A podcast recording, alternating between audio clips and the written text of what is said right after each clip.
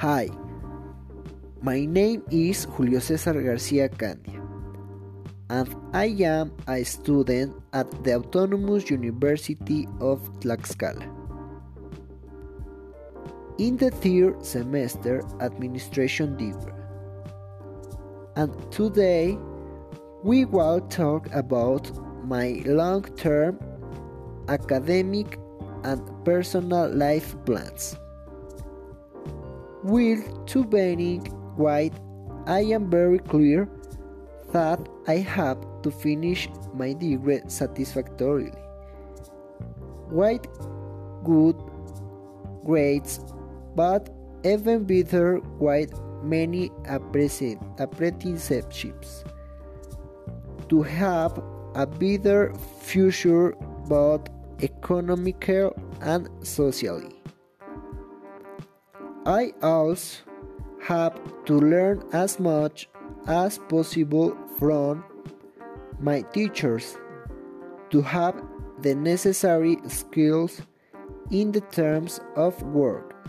And that can help me to function properly and any types of administrative administrative work.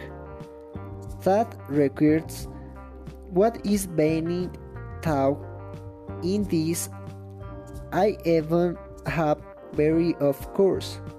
After graduating from my degree, I am going to look for a job in which I feel very comfortable that I like to be doing what I am instructed to do in which there is a good work environment.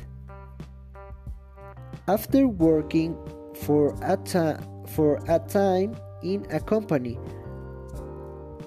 I plan to start a business in collaboration with my partner so that at a certain moment we can grow the company and be able to depend on, on it economical and improve and grow the organization.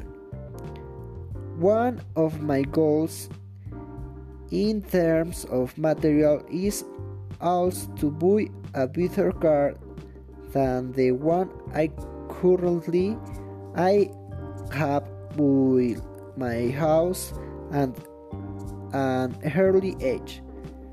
Travel travel a lot enjoy my life a lot so that when the time comes to be a, that I will be fully prepared. Enjoying my loved ones a lot will always be my life goal. In essence, that is my long term life plan.